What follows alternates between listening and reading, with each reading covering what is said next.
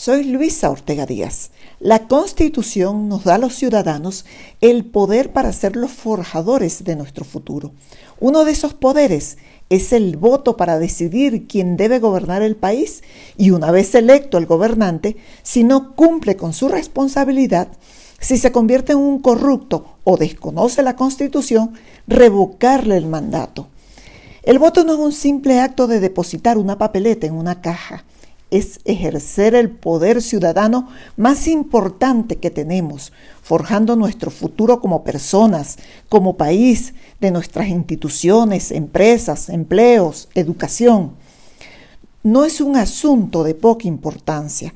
Es por ello que debemos comprender muy bien lo que hacemos cuando decidimos no ejercerlo y lo atacamos argumentando que no sirve para nada o que de esa forma no se arreglan las cosas. Durante mucho tiempo hemos satanizado el voto y los procesos electorales.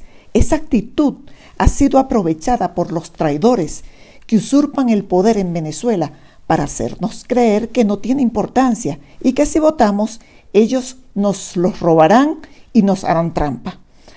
Hasta nos han convencido de que votar es hacerle el juego a ellos mismos utilizando propaganda negra con esos fines.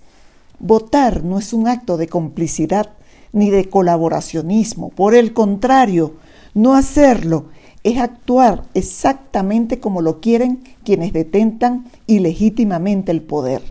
Nuestra renuncia a ese derecho solo ha servido para que se adueñen del poder.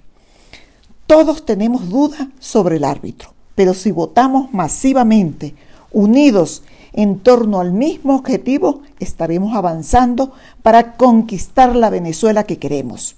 El voto puede ser el principio del fin de la tragedia. Renunciar a él es renunciar a nuestro futuro. El poder está en nuestras manos. Vamos a usarlo.